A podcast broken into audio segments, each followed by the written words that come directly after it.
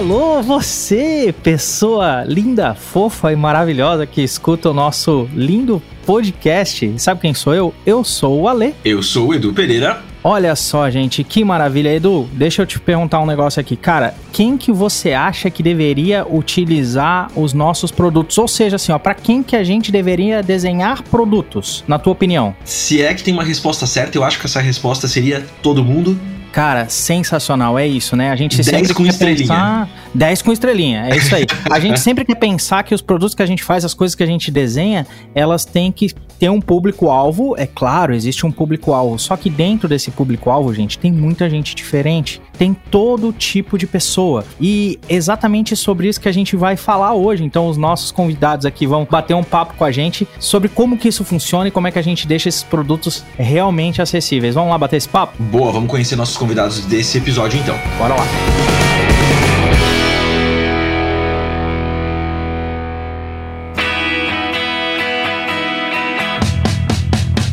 Legal, gente, bora lá então conhecer os nossos convidados para esse episódio. Rafa, conta pra gente aí quem é você. Prazer aí, sou Rafael Souza, eu sou que é a lead aqui da Torre de Functions aqui da Ambev Tech. Boa, o, pessoal, o cara sucinto, né? Jogo rápido.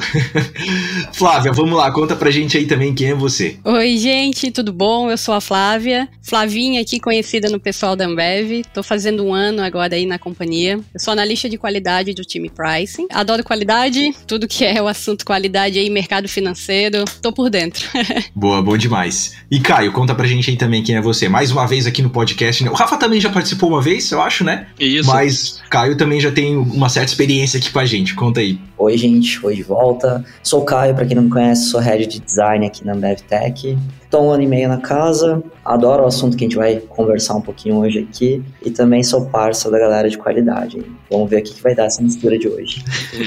Bom demais, gente. Vamos começar nosso papo então com uma pergunta. Normalmente a gente começa pelo começo, né? Então eu já queria perguntar para vocês o que, que são produtos digitais acessíveis e por que, que eles são importantes produtos digitais acessíveis, né, a gente vê em várias formas, né, vários aspectos. Podemos dar um exemplo muito focado o, que o produto em si traz para o usuário que está buscando ali uma, uma usabilidade do produto, né, uma percepção. Então a gente olha muito que, cara, qual que é a interação mais próxima que o usuário tem ali de um projeto, né, de um produto e quão fácil é a busca dele naquele determinado momento, determinado produto. Então a gente fala muito também de usabilidade, né, também também próximo de designers, né, ali da parte da aplicação. E a gente olha muito nessa parte, né, de quão fácil o produto é e quão fácil o produto se comunica com o usuário final, né? Então, eu acho que é bem esse, esse momento, né, bem esse exemplo. Bom, quando eu penso em produto digital acessível, sim, eu penso que esse acessível que a gente coloca depois de produto digital, ele é uma provocação, assim, sobre o quanto a gente consegue estender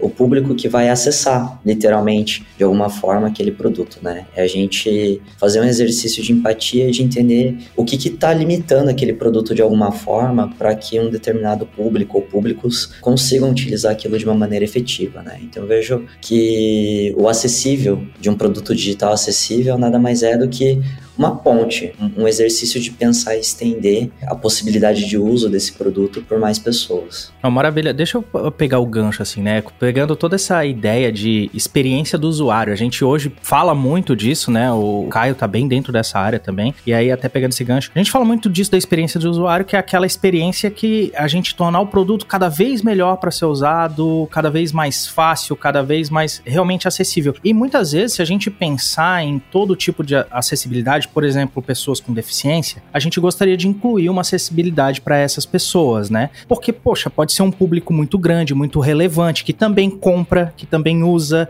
que também, como todo mundo, é uma pessoa. Então, para a gente poder ter essas pessoas, a gente pode ter esse gatilho, esse lado comercial, esse incentivo por esse lado. Mas às vezes não tem. Às vezes alguns lugares não tem esse gatilho, esse pensamento sobre esse público. Então, existe alguma legislação que obriga a acessibilidade até que a gente possa ganhar assim uma maturidade nisso, tal? Vocês podem comentar um pouquinho mais pra gente sobre isso? Existem sim, né? Tem, a gente vai falar um pouquinho de legislação, de lei, né? Existe, né, a LBI, que é a Lei Brasileira Brasileira de Inclusão, né? Tem até, acho que se não me engano, o artigo 13.146/2015, que de fato ele fala, né, que olha o artigo 63, ele olha sobre esse ponto que você disse, né? E também tem também um EMAG também que é mais voltado ali para o modelo né, de acessibilidade do governo eletrônico, que ele tem as sessões também e as recomendações que de fato traz ali, né, de fato, cara, como que nós podemos construir um produto acessível, né, dado que tem aquelas diretrizes mínimas, digamos assim, que devemos ali atingir para a gente falar que determinado momento, determinado produto atende ali, né, as legislações, a expectativa de acessibilidade, tanto da LBI como da IMAG, né, esse é o, os dois que eu posso trazer aí para vocês. Isso, isso é tipo uma definição, a BNT, alguma coisa do gênero, para dizer que o meu software é acessível, não é tipo algo aleatório que eu penso, ah, porque eu coloquei é, isso aqui legível, meu sistema tá acessível. Não, existe uma norma, uma normatização que diz, olha, se você atender isso, o seu sistema tá acessível. É importante lembrar, assim, que no caso, por exemplo, de, de normas vindas via EMAG, WCAG, essas coisas, elas são recomendações, mas não verdades absolutas. Então, ela é um ponto de partida para começar a tornar acessível, mas não é porque você segue elas necessariamente que você está com um produto acessível. Também não são limitantes, né? Acho, não é, ah, fez isso e tá bom assim, né? É, até tem uma proposta, já foi lançada uma nova versão, uma atualização da WCAG, em que ela estipula um novo patamar de acessibilidade justamente por causa disso. O modelo como ela funciona hoje, com as categorias que ela tem ali, elas não garantem um, um mínimo de acessibilidade como a gente acreditava, né? Elas são um conjunto de boas práticas que, quando aplicadas de uma forma coerente, conseguem ampliar a acessibilidade de um produto. Mas elas sozinhas não conseguem garantir isso, né? É um ponto de partida bem conhecido, né? Justamente por ter várias... É super extenso, assim, abrange muita coisa, mas ainda assim, elas sozinhas não são suficientes para você dizer que um produto é acessível, né? Você pode falar que ele começou a se tornar acessível. Cara, eu tenho contar um segredo aqui para vocês agora, fica só entre a gente, tá? Isso. Isso. Tá só tô nós aqui, fica tranquilo. Só nós aqui, mais ninguém.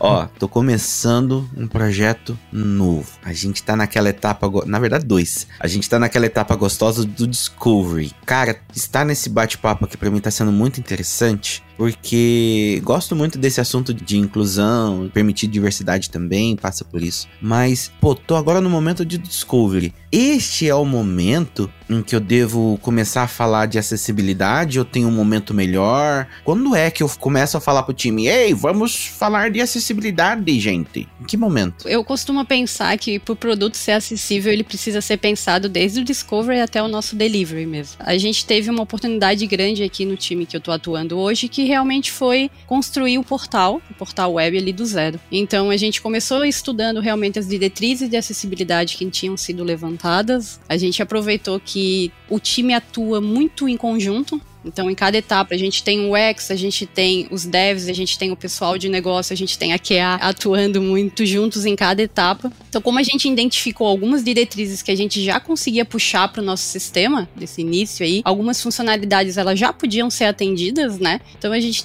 tentou trazer para o nosso dia a dia mesmo. A gente pensou, bom, já que a gente está construindo aí do zero, já vamos melhorar o nosso produto desde o início. Né? Então a cultura, essa cultura que a gente tem ali da qualidade, a cultura que a gente tem da acessibilidade, a gente sabe que entregar um produto funcionando, já gerando valor, é bacana. Então imagine entregar um produto que vai gerar valor para todo mundo, né? Então surge nessas primeiras conversas, quando a gente tem uma funcionalidade nova ali e o pessoal pensa em incluir alguma aprovação, tipo quando a gente conversa de cores, né? Ah, vamos incluir no nosso site, vamos incluir no nosso sistema um conjunto de cores de aprovação e de reprovação. Então a gente já consegue surgir ali informando, poxa, mas será que a gente é necessário trazer essas cores? A gente pode incluir uma outra identificação para esse recurso também e explicar ali pro pessoal, naquele momento que a gente está descobrindo, está conversando, o que que é, né? É, alguma pessoa ela não ter essa facilidade ali visual de enxergar talvez o que a gente enxerga, né? Então o que há, pelo menos é o que a gente está tentando ali, o que há ele pode e deve alinhar e identificar casos assim, né? Ô Flávia, deixa eu te perguntar uma coisa. Como é que funciona assim no caso, vamos pensar, quando a gente vai pensar sobre cores, né? Geralmente a gente tem o daltonismo, por exemplo, Isso. com a dicromia uhum. do vermelho pro verde, que é o caso Isso. mais comum comum, né? Que a Uhum. gente. Então, só que existem outras variantes de, de daltonismo. Tem, por exemplo, gente que só tem um cone ali e enxerga é, só tons de cinza. É bem mais raro, mas, mas tem, Uhum. né? E agora, uma pergunta assim: como é que se pensa nisso? A gente pensa na maioria dos casos, baseado nas personas, nos nossos usuários, olhando para o nosso público-alvo, qual que tem mais potencial e tenta atender isso primeiro. Como é que a gente prioriza isso? Eu sei que existem algumas saídas, né? No sentido, pô, em vez de usar cores, você pode botar também uma, tipo, uma textura, né? Um, um padrão, um pattern ali, né? Um padrãozinho de riscadinho num sentido, riscadinho em outro sentido, que já poderia facilitar a substituição das cores. Mas enfim, como que funciona isso? Como é que a gente decide o que colocar e até onde vai isso? É por etapas? É... Conta mais pra gente aí. Eu gosto muito de pensar que se a gente realmente vai trazer algo assim, que seja algo individual, né? A gente possa tentar colocar alguma outra identificação para esse recurso, né? Gosto de pensar que se a gente vai trabalhar com cores, nem todo mundo consegue enxergar da mesma forma, né? Nem todo mundo tem essa, essa visão. Então a gente ter esse cuidado de, ok, vamos trabalhar também com cores, mas vamos trabalhar com outras formas de identificação também, né? A gente tem ali no nosso sistema identificação de aprovação verde, reprovação vermelho, vamos supor, né? Então a gente ter alguma outra forma de identificar isso para o usuário ali, né? Colocar um sim, colocar um não, colocar alguma outra forma que algumas ferramentas ali elas conseguiam é, identificar, um leitor de tela, né? Para ficar mais fácil. Porém, quando a gente leva isso para um lado, para um design, né? Para o pessoal de UX ali, a gente também tem esse acolhimento ali do pessoal. Vamos conseguir ampliar isso para todo mundo, vamos. Que é que fica mais fácil, né? A gente desfaz essas cores, a gente pensa em um outro modelo ou não. Ou é mais fácil a gente continuar com as cores que a gente quer trabalhar, mas também colocando um outro recurso ali para ficar acessível para todo mundo, né? É, acho que complementando assim, pensando na, na parte de priorização, pensando nesse exemplo de cores e afins, uma boa prática é de fato você, quando você tem algum tipo de informação dentro do sistema, você fornecer ela com respaldo em mais de um tipo de formato, né? Então, tipo, combinar cor com forma, cor com ícone, cor com qualquer coisa, texto, afins, faz parte de algo mais macro que a gente entende como uma boa prática no sentido de mostrar uma informação. Se eu vou mostrar alguma informação, ação, qualquer coisa, eu deveria me preocupar em pelo menos utilizar dois formatos diferentes, né? Combinar ali. Então, por exemplo, ah, tem um botão é, verde e outro azul. Putz, será que só o botão por si só e a cor vai ajudar a entender qual é a diferença deles? Ou se eu tenho que colocar ele numa posição diferente, com um texto diferente, entre outras coisas. Mas em relação à priorização, assim, acho que é importante também a gente ter em mente que a gente não pode pensar em acessibilidade só associada à deficiência. Tem a questão da leitura dos grupos, existem grupos minoritários e afins que a gente deve, precisa abranger, e diria que isso é uma coisa que a gente precisa pensar já no começo do projeto, não depois. Mas é importante entender quais são as características de uso, de público e outras questões, né? Quando a gente fala de acessibilidade, assim, é uma causa nobre, a gente pensa nessa questão de estender para públicos que, de uma forma geral, não eram privilegiados ou pensados no primeiro lugar, mas também a gente precisa pensar que, de alguma forma, a acessibilidade também é tornar mais fácil, como o Rafael estava comentando lá no começo, o uso, né? O acesso de alguma forma. Seja o acesso no sentido de ter uma conexão ruim de internet, então eu preciso prover um produto que carregue de forma rápida, seja uma questão de ter uma interface que funcione de repente só pelo teclado, se eu estou usando uma estação de trabalho, que é o nosso caso, assim, por exemplo, o pessoal que está no campo, às vezes não tem como utilizar o mouse, então, putz, como é que eu vou fazer um sistema baseado em clique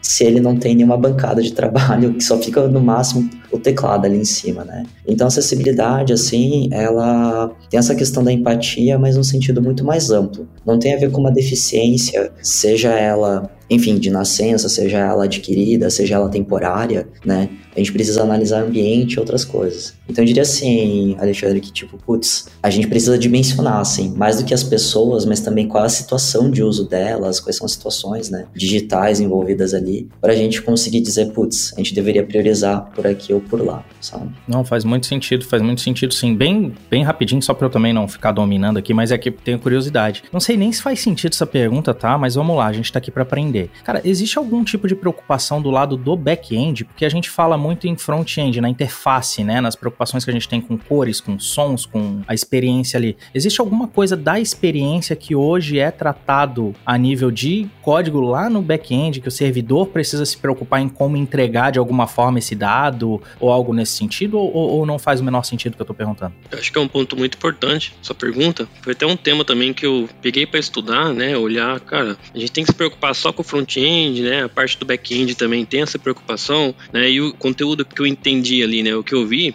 né, da, das fontes, voltado muito também ali para usabilidade, né? Então, assim, muito focado no tempo de resposta, né? Então, assim, dado que eu estou numa página, qual é o tempo de resposta que aquela página tem ali para o usuário final, né? Então, por exemplo, estou na página principal da empresa, cliquei lá numa página de produtos, se a página demorar lá mais que 10 segundos, cara, eu vou ficar meio olhando para o lado, para o outro, vou ficar assim, cara, não é a expectativa de início que a empresa me trouxe ali, que o produto me trouxe, né? Então, assim, eu tive uma expectativa ruim. Então, a gente começa a olhar e, cara, aproveitando ali a deixa que o Caio trouxe, que a acessibilidade não está muito focada apenas pessoas que têm deficiência. Foi até um ponto que o Caio disse agora que eu gosto de falar muito, que é acessibilidade é focado para todo mundo, né? Para todos. Né? Então, esse é um, é um quesito, né, cara, da parte do back-end, se preocupar com o tempo de resposta ali, né, como o produto vai dar para o usuário final, né? E a gente também começar a pensar também em semânticas, né, do código, né? O que, que é semântica? A gente entender como é que tá boas práticas do meu código, voltado também ali nos requisitos mínimos de acessibilidade, digamos assim, que a WCAG traz, né? Mas aproveitando aí o, né, o gancho, a oportunidade de falar um pouquinho do que eu já tenho visto ali sobre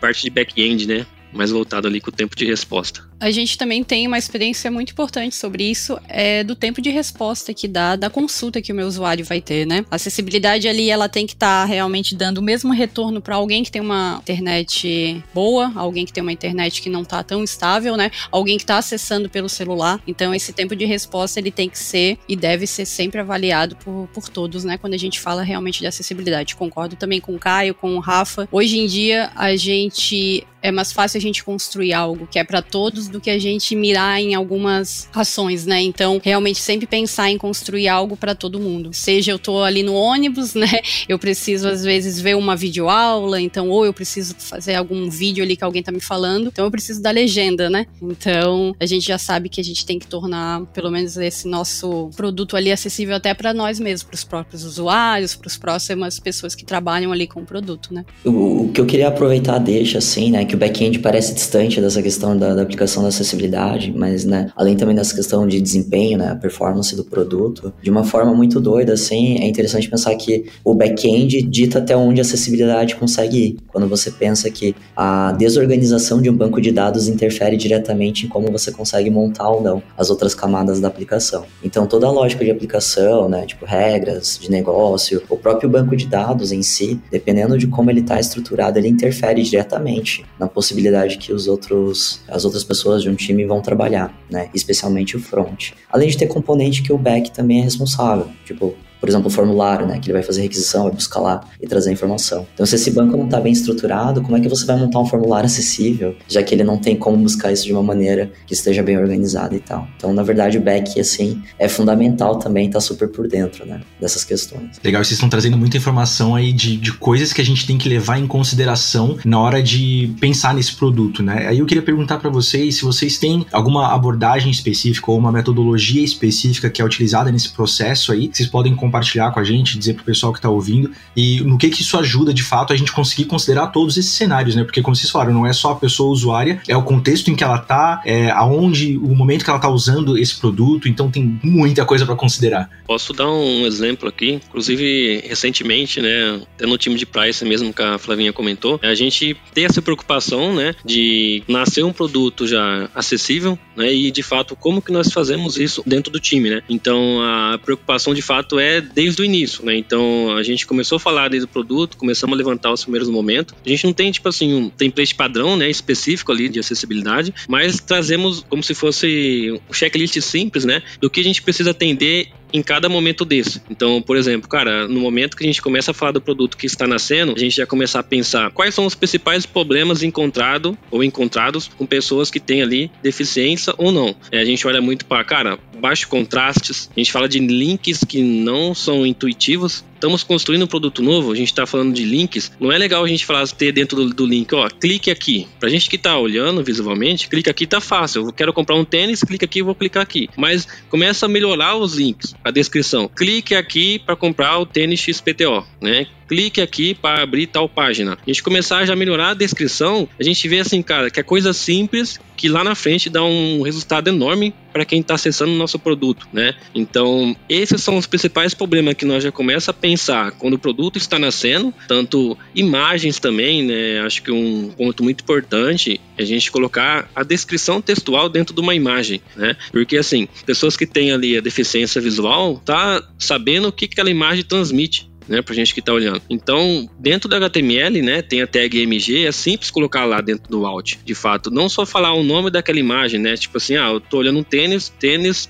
né, da marca tal, XPTO, mas também a gente olhar um pouquinho o que de fato também o sentimento daquela imagem traz. Então é bem legal também quando a gente fala de texto alternativo, né, ou descrição na descrições nas imagens, o que aquela imagem transmite de sentimento, né? Eu acho que é um ponto muito importante a gente olhar também para essas descrições, colocar também um sentimento e, e amarrar isso dentro do contexto inicial, né? Acho que foi então um ponto que nós já falamos aqui, a importância de pensar no produto nascendo com acessibilidade, porque não precisa fazer isso quando já estiver em produção, porque pensa bem, vai ter que retornar novamente o código programador, o programador vai ter que alterar o código fonte, então vai ter mais horas técnicas gastas, né? Então é isso também que a gente começa a antecipar também essas inconsistências para não ter nenhum tipo de problema lá na frente, né? Então acho que é bem esse esse ponto. É reforçar realmente, sabe, a importância de colocar colocar a acessibilidade no dia a dia do desenvolvimento também. Mostrar lá para o pessoal que CSS, JavaScript é importante e a acessibilidade também é importante lá para a página web. Então, colocar isso no dia a dia, mostrar boa prática mesmo, trazer o time para atuar junto, sabe? Eu acho que é, é a metodologia melhor para seguir realmente é essa. Início todo mundo junto, com muita conversa, mostrando realmente a importância que tem. São pequenos passos que quando está sendo construído é mais fácil, né? Como o Rafa falou, depois tá lá na frente, já tem muita coisa entregue, já tem muita coisa desenvolvida, o trabalho acaba sendo maior. Mas nem por isso é para deixar de ser feito, né? Não é porque, ah, o meu, pronto, meu produto tá todo entregue, não vou mais fazer então, vou fazer só no próximo quando eu for entregar. Não, não é assim. Isso aí é só uma dica para quem tá começando. Para quem já tem o produto lá completo, direitinho, também dá para puxar essa frente, né? Dá para todo mundo trabalhar sim. Boa, e você falou de trazer o time para junto, né? Eu acho interessante isso porque às vezes aqui no mundo físico a gente consegue ver quando tem locais acessíveis, né? Você vê uma rampa, você vê um elevador, uma inscrição ali em, em braille. Agora no mundo digital isso fica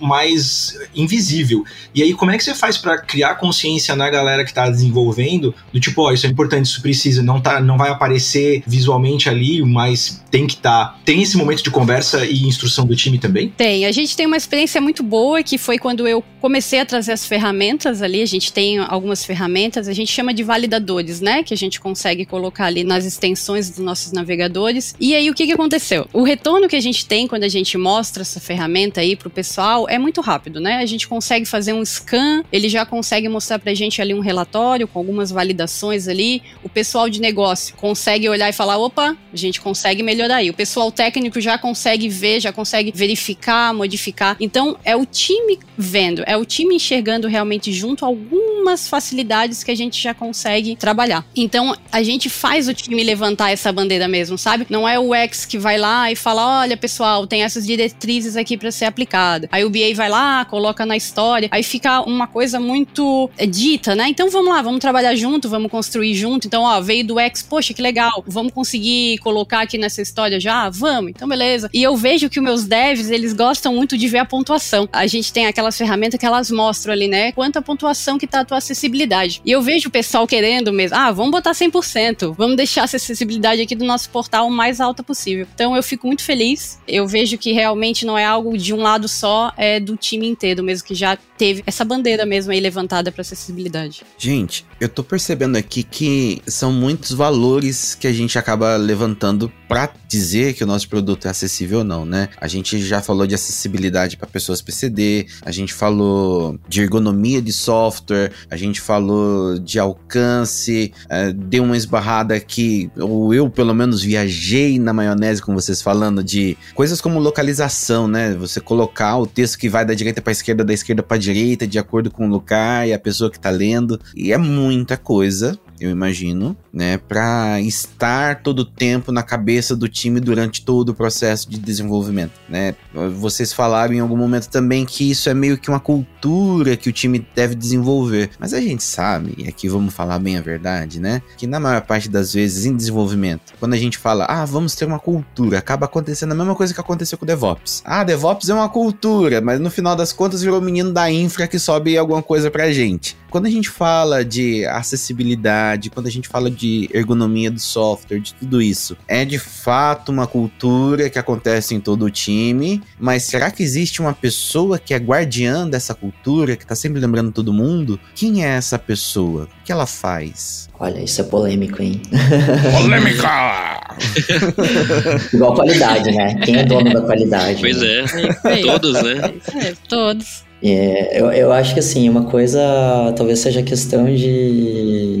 É um trabalho feito por todos, né? Mas cada um com a sua parcela de responsabilidade, assim. O que eu acredito, assim, que a acessibilidade tem que ser um pilar de projeto, não, não entendido como uma funcionalidade que você acrescenta depois, porque aí não funciona. Enfim, é, ela acaba tendo limitações outras por se ela for pensada de forma tardia. Então, nesse sentido, assim, de forma prática, né? Pensando no dia a dia, falando do lado que da minha sardinha sardinha aqui no design, né? Como a gente está muito ligado à construção, à ideação, à preparação desse produto antes de ele entrar, né, numa esteira de desenvolvimento, eu entendo que de alguma forma a gente consegue colocar, né, esse pilar de acessibilidade dentro como parte das coisas que a gente está construindo ali, mesmo que isso não seja entendido de uma forma consciente, né, por todo o time. De alguma forma, assim, hoje, sendo prático, eu penso muito em algo que a gente chama de design system, que é uma forma que a gente encontrou, uma abordagem também, para facilitar levar acessibilidade entre outras coisas, para dentro de um time. Né? Então, o, o, design system, apesar de ter design no nome, ele diz respeito a algo que é como um produto, assim, né? Que ele é um motorzinho que ele é consumido por um ou mais times para construir outro produto, outras coisas. E dentro desse produto você pode embutir alguns padrões e boas práticas, né? Então, hoje o que a gente faz até aqui dentro de casa, né? A gente está no processo de construção do nosso design system e ele já tem embutido acessibilidade lá. Então, o cara já está usando o negócio, nem sabe que está lá, mas está lá. Ele vai baixar, vai ter os componentes, já está lá. Tem um score, tem o que está validado, o que, que não está validado.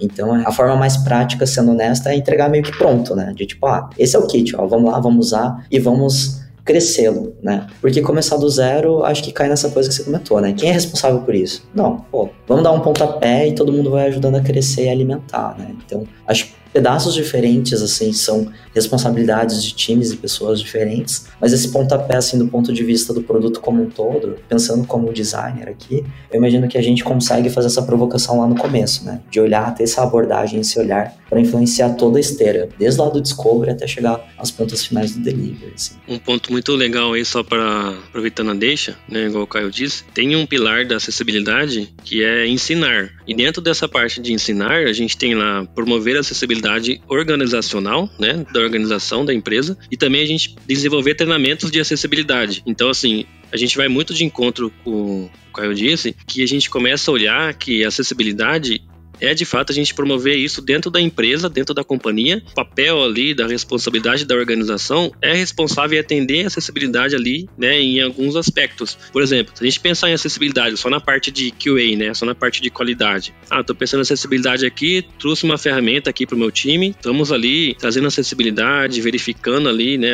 algumas validações de acessibilidade, estou colocando dentro do time. Mas se o design não tiver junto, o próprio framework ali, pop-up que vem do design, não tiver acessível, ele vai ter que retornar para o design novamente. Da mesma forma, a empresa organizacional, essas pessoas que estão ali do lado, líderes, gerente, não priorizar a acessibilidade, de nada não adianta. Então vai chegar no momento que vai falar assim, pô, isso aqui não é importante, então vamos pegar outro ponto. Então a gente vê que é um ponto que são responsabilidade, papéis de todos para promover a acessibilidade de, uma forma que a organização consegue atender né, as expectativas de acessibilidade. Por isso que é importante todos estar alinhados né, no time, tanto o time como a companhia, né, como empresa, para a gente conseguir promover de uma forma que vai ser eficaz, né? Então não vai ser só no meu time, vai ser todas as pessoas, todos os papéis, entendendo que faz sentido a gente promover a acessibilidade dentro do time. Né? Eu achei muito inspirador isso que vocês disseram, viu? Porque realmente, quando o ambiente empresarial ele reflete uma realidade, essa realidade acaba sendo refletida no código também, no comportamento das pessoas, na forma como você se porta na cozinha do seu escritório. E é muito legal isso, tá? Muito bonito mesmo, cara, muito verdadeiro ter essa, essa concepção de que a realidade da empresa reflete no seu software também.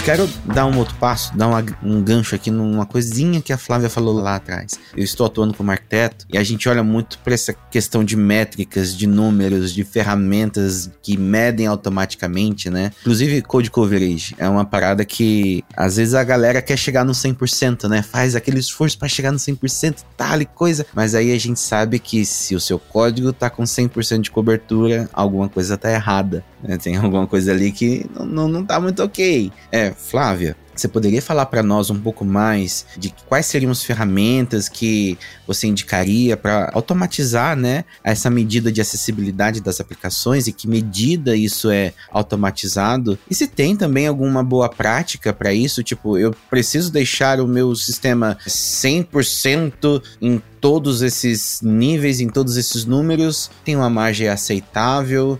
É de acordo com o, o público-alvo desse produto? Como que é isso? Hoje eu utilizo algumas ferramentas ali. A gente sabe que esses validadores, eles não entregam 100% todos os controles ali, todos os níveis que realmente um site precisa ter. Até o Caio trouxe ali que a gente vai ter uma atualização realmente, né? E aí sim, talvez em cima disso a gente consiga ser muito mais acessíveis. Mas o que temos hoje, né? O que temos hoje, quais são as ferramentas que a gente tem hoje, a gente consegue ficar num percentual bacana, né? A gente consegue entregar ali que, pelo menos, navegação, como o Rafa estava falando ali, a gente se preocupa muito com essa navegação, a gente se preocupa muito com esse color contraste, né? A gente se preocupa muito com não colocar é, texto em imagem ali, clica aqui, clica ali. Então, essas ferramentas que eu utilizo, elas já conseguem dar pra gente essa segurança, tá? Algumas que eu utilizo, assim, hoje, são extensões, que a gente já consegue colocar ali direto. Então, a gente tem o AES-Lint, a gente tem o Lighthouse, a gente tem o X, que é o DevOps também. A gente tem o Wave, que é um mais simples, mas já consegue dar pra gente algumas diretrizes também. Quando a gente vai falar, talvez, do visual, né, pra gente conseguir simular algumas deficiências que a gente tem, que logo a gente pensa no 100% visual, mas não, a gente tem algumas que não chegam a tanto, né? A gente tem algumas deficiências com cores, a gente tem algumas com porcentagens. Eu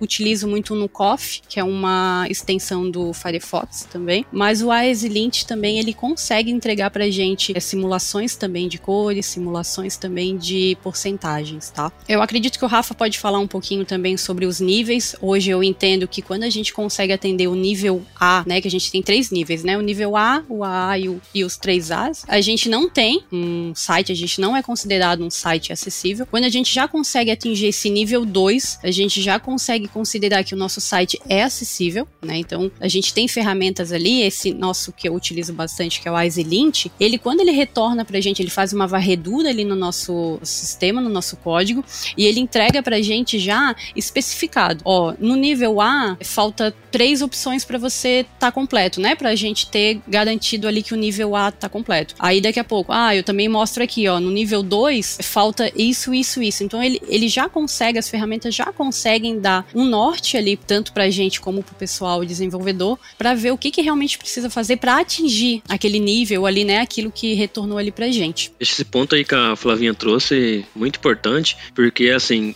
quando a gente fala dessas ferramentas, né, às vezes o pessoal pensa muito em automatizar a acessibilidade, é muito importante a gente entender que existem níveis de conformidade dado, né, que é a WC, né, que é aquela diretrizes internacional de conjuntos, né, que reuniram as pessoas lá uns anos atrás, que entende, né, de os principais critérios que atende o produto na acessibilidade, eles criaram um nível de conformidade, pensam em prioridades, um, dois, três. Prioridade 1, um, nível A, prioridade 2, double A, prioridade 3, triple A, digamos digamos assim, né? Então, igual a Flavinha comentou, se a gente for olhar para a WCAG para esses critérios, os níveis A, né, que são esses níveis de conformidades, os nossos sites, eles devem ser atendidos, dado que nós estamos falando de nível A, né? Então, ou seja, são coisas simples, né? Ah, imagens, descrição de imagens. A gente falou também um pouquinho também de link intuitivo. Então, são alguns níveis que, dado a WCAG, se a gente seguir esses níveis de conformidade, nossos sites têm que ser atendidos para a gente ter uma acessibilidade ali, digamos, mínimo, né? Minimamente. A gente for lá para Double A, né, a gente sempre fala que são uma prioridade 2, que são o nível de conformidades que deveriam ser atendidos. Então, se a gente atingir esse nível 2, Double A, gente começa a pensar que a acessibilidade do nosso produto está aumentando. E já o Triple A, né, a gente fala que são prioridades do produtos, é um nível de conformidades que poderiam ser atendidos. Né? Então, aí a gente está falando de né, legendas com descrições, né, visuais, a gente está falando de várias coisas também que a WCAG fala, né,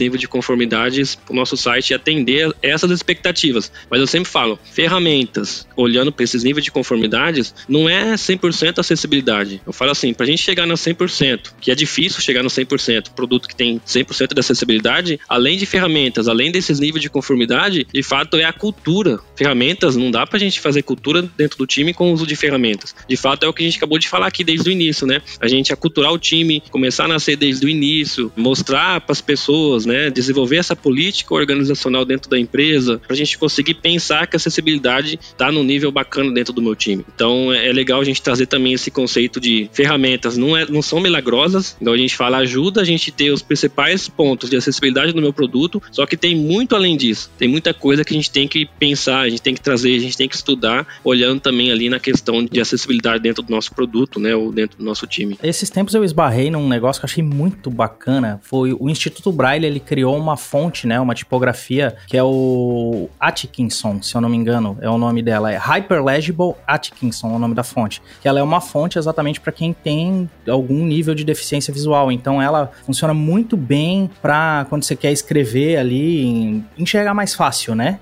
Com, dentro das limitações. Ela foi totalmente pensada. Se alguém não conhece, é bem legal, tá? Dá uma olhadinha lá, acho que fica bacana. Um outro ponto, assim, né, gente, falando de. A gente tava falando muito de ferramenta, pô, e eu, como trabalho na parte de pesquisa, experimentação, esse tipo de coisa, eu sempre faço aquela brincadeira aí. Vocês têm relógio aí, gente? Olha para mim que ano que nós estamos. 2022 já. Cara, tem tanta coisa legal acontecendo a nível de tecnologia, tanto que a gente evoluiu e tanto que a gente fez, e muito disso vem por causa do nível que a gente está hoje de machine learning, inteligência artificial e todas essas coisas que também podem nos ajudar, porque a máquina, a automação, a inteligência artificial, ela vem para nos ajudar, para facilitar o nosso trabalho. E aí eu pergunto para vocês, vocês conhecem já e sabem dizer pra gente algumas ferramentas que utilizam, por exemplo, de inteligência artificial para ajudar a descrever uma foto? Que nível que tá isso hoje? Se isso já é implementado nos nossos projetos ou pelo menos se a gente tá olhando para alguma coisa nesse sentido e outros exemplos? Eu tava estudando, né, olhando também essa questão de machine learning, né, a gente pensar também em inteligência artificial na questão de acessibilidade. Tem uma tem uma amiga minha, uma pessoa ali que ela até David. Fez um estudo né, na, nessa questão de, de acessibilidade, né, de inteligência artificial ali dentro do time, né, dentro da organização, que eu estava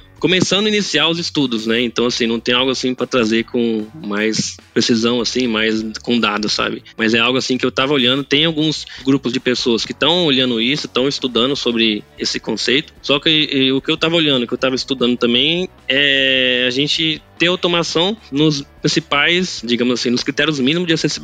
Eu já vi com o uso do Cypress, a gente ter automação com o Cypress para pegar esses níveis mínimos de acessibilidade. Tem times que fazem, né? Eu até cheguei a fazer uma POC bem simples, mas assim, nada que, que eu posso dizer assim, que é algum exemplo palpável de inteligência artificial, sabe? Mas tem sim grupos de estudo, pessoas que estão olhando aí essa, essa parte de acessibilidade de inteligência artificial. Bom, gente, só pra gente caminhar aqui pro final da conversa, eu queria fazer uma pergunta que envolve alguns mitos, né, que rodeiam essa questão de acessibilidade. Queria que vocês me falassem se eles conferem ou não, que é, por exemplo, ah, que o design vai ficar feio se eu colocar muitas funções que tornam o produto digital mais acessível, ou... Ou carregado, né? É, muito carregado. Ah, o benefício não compensa o investimento. O que, que vocês podem falar sobre essas colocações? Acho que você usou a palavra certa, né? Mitos.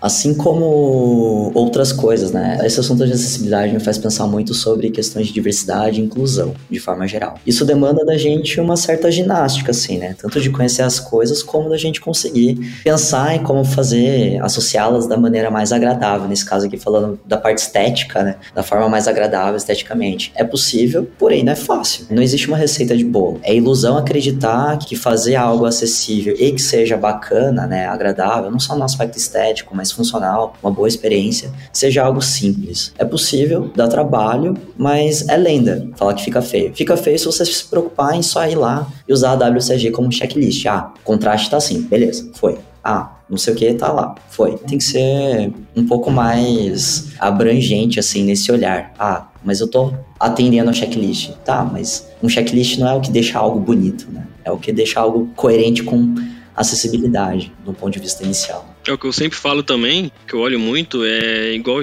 nós comentamos no começo, né? Que acessibilidade são para todos, né? Todos os tipos, todas as pessoas. Então, não sei se vocês também já viram ou se depararam com alguma situação, quando vocês entram numa página, o texto e o que está atrás do texto, as cores não estão acessíveis. Então, a gente tem uma certa dificuldade para entender o que está escrito naquele texto. Então, tipo assim, se a gente pensar em acessibilidade já no design, né, igual vocês comentaram aí, né? Com certeza eu considero também como mito, né, que o design fica ruim ou feio, isso não é real. Por quê? Porque ele ajuda, nós também, ajuda todas as pessoas. Então, dado que a gente está pensando em acessibilidade na parte de design, né, quando ele já estiver criando ali o protótipo, eles já vão começar a olhar essas cores, cara, então nós não vamos ter esse tipo de problema, né? Deparar com uma situação, pô, o que, está escrito aqui? Eu tenho que aumentar a fonte, tenho que olhar aqui. Eu não estou conseguindo entender, não sei o que está escrito nesse texto. Por exemplo, uma imagem que está com fundo amarelo amarelo uma, com uma, uma cor de fonte ao contrário, branco e amarelo, né? Ou vermelho com uma cor de, de fonte laranjado. Não tem um contraste legal, não transmite aquela imagem que a gente gostaria para todas as pessoas. Então, esse é um exemplo que eu falo que tem que caminhar junto um com o outro, né? E com certeza é, é um mito, né? Digo novamente aí que o layout não fica ruim, não fica feio. Na verdade, ajuda muito trabalhar com acessibilidade desde o início, desde a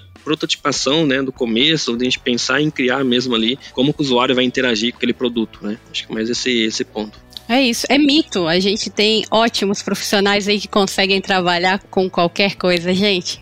Vamos fazer ele suar aí e entregar coisas maravilhosas aí pra gente com acessibilidade também. É isso aí, bom demais. E, gente, só pra gente encerrar aqui esse, esse papo, queria que vocês deixassem algum recado final pra galera que tá ouvindo, ou de repente alguma referência que vocês têm, referência literária, ou algum conteúdo bacana que a galera pode pesquisar para se aprofundar e entender um pouquinho melhor sobre esse assunto. Eu tenho alguns conteúdos, né, algumas pessoas também, referências, que traz também ali, né, a acessibilidade. Né, o Marcelo Sales é um deles, né, se vocês quiserem pesquisar também, ele fala muito sobre acessibilidade, como criamos boas práticas organizacional dentro da empresa, fala de ferramentas, né? Fala ali de checklist, por fim, a cultura também dentro do time com acessibilidade. Né? Então, pessoas referência que eu trago também é ele. A gente também WCAG, né? É uma referência minimamente. A gente tem que entender de fato de onde nasceu a acessibilidade, quem são essas pessoas, né? Que criaram essas diretrizes, como que ela nasceu, o que que elas entendem que é checklist minimamente atingível por acessibilidade. Então, lá na WCAG, você vai ver a parte de fundamentos, então a gente se preocupar com os princípios da acessibilidade web. É legal a gente entender também, cara, como que as pessoas que têm deficiência usam a internet e de fato o que essa deficiência causa para essas pessoas, para quando a gente estiver pensando em criar um produto, né, a gente pensar também nesses tipos de deficiência. Então a WCG tem muita coisa, tem normas, fundamento, né, as diretrizes, boas práticas na parte de planejar, desenvolver. Então eu diria também como um ponto aí de apoio de buscar alguma fonte é a WCAG. É isso, eu falo pro pessoal acessar o Web para Todos.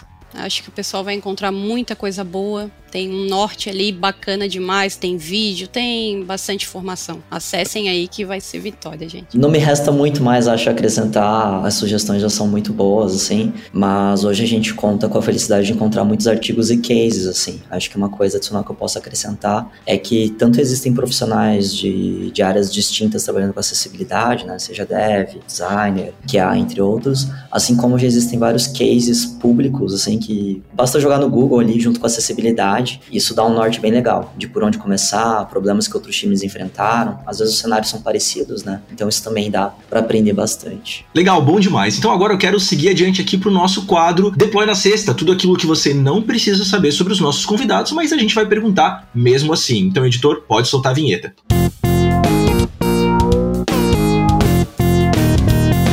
Bora lá, Rafa, conta pra gente qual a sua bebida favorita. Ah, legal. A bebida favorita eu gosto muito. é, Eu não tomo bebida alcoólica, né? Então, suco do bem, gosto bastante. Agora na Antártica também. Cara, no, no meu, né, nos meus vouchers lá, a galera da- de casa aqui tudo toma agora na Antártica, do bem. É, então, é esse ali uma as bebidas que eu curto ali. Boa, boa pedida. E você, Caio? Ah, eu sou time Guaraná Antártica e Água Ama. Adoro a marca e tal. Falar que eu gosto de água é estranho. É, eu, né? eu ia falar isso agora, mas.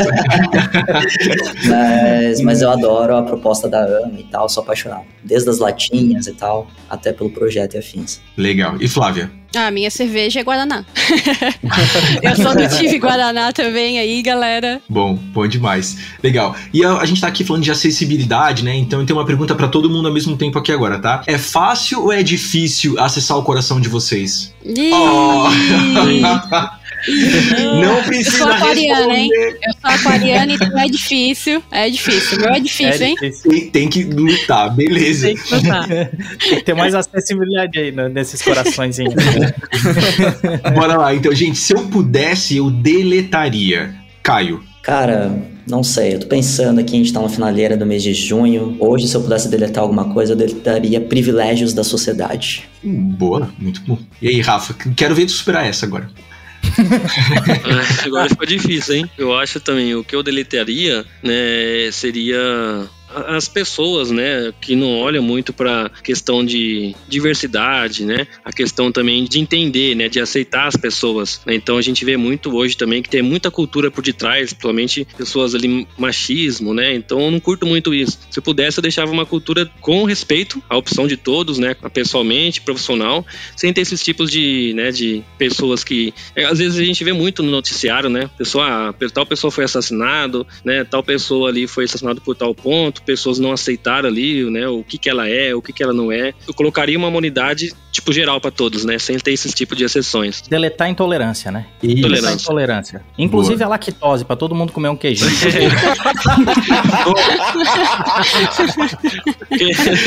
Inclusive. Que- Incluído agora. E Flávia, conta aí. Ah, o pessoal foi muito fundo, né? Eu deletaria o Delete Somewhere, então, gente. Bora lá. Ah, boa. Prático e rápido. Esse Prático tira e rápido e indolor. E pior que deploy na sexta, só mesmo. O que, Rafa? Só mesmo a internet cair no meio de uma reunião importante. Boa. É. E aí, Caio? Um deploy na sexta é difícil de competir com alguma coisa, né? Assim, mas, olha, pior que isso, o que me ocorre agora é só pensar que designer só faz tela, meu. Pô, faz uma telinha e resolveu os problemas do universo. Quem me dera salvar o universo fazendo tela. Olha, Bom seria. Flávia, conta aí. Ah, gente, pior que deploy na sexta é o bug na sexta. Deploy a gente não tem medo aqui, não. Aqui a gente mete deploy na sexta. Agora, bug na sexta em produção, nada. Ó, Matou, Flavinha. Matou. boa. Bom demais. Gente, brigadão demais pela participação de vocês aqui no nosso episódio. Foi muito bacana a gente poder trocar uma ideia sobre esse assunto. E você que tá ouvindo a gente, se quiser saber mais sobre a AmbevTech, a gente sempre fala isso, você já sabe, mas eu vou repetir. É só acessar as nossas redes sociais em AmbevTech. A gente tá lá no Twitter, no Facebook, no Instagram e no LinkedIn com muito conteúdo bacana para vocês. E também lembre-se de seguir o nosso podcast aqui no seu player preferido, que toda semana a gente tem episódios novos com temas aí que tem a ver com tecnologia e tudo que envolve programação e esse universo que a gente ama demais. Mais. É isso, meus queridos. É isso, e se quiser trabalhar com essa galera maravilhosa, fica sempre de olho nas nossas vagas lá no ambevtech.com.br, tá? Tem um espacinho lá de vagas, você pode dar uma olhadinha e tem muita coisa bacana e sempre tem oportunidade, então fica de olho. É isso aí, um abração e até a próxima. Tchau, tchau, galera. Tchau, gente. Valeu! Valeu, gente.